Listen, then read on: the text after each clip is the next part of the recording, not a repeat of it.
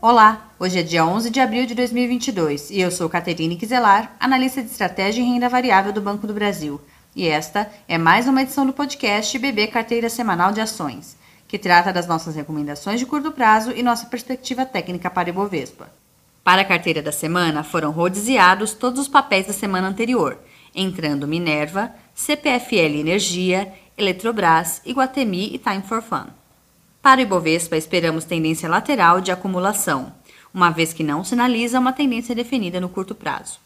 O índice recuou na semana depois de ter tocado em sua resistência na casa dos 121.600 pontos, não resistindo às quedas dos índices de Nova York.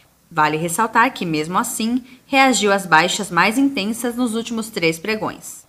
Após ajuste de metodologia pelo Bovespa, a entrada líquida de recursos estrangeiros até o recente dia 6 acumulou 727 milhões em abril, mostrando redução em sua média diária de ingresso no ano, somando agora fluxo positivo de 66 bilhões em 2022.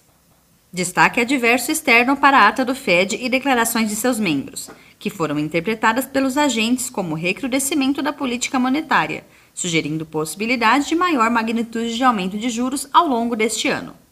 Internamente, o IPCA de março variou 1,62%, uma alta de 1,01% em fevereiro, acima da mediana esperada pelo mercado de 1,35%, acumulando agora 3,2% em 2022 e 11,3% em 12 meses, levando algumas casas a elevar prontamente suas projeções de inflação para 2022.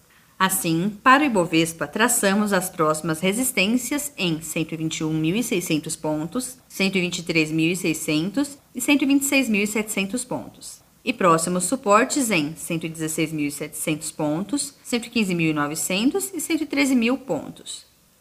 Acesse a carteira semanal na íntegra no portal BB Investimentos em investimentos.bb.com.br.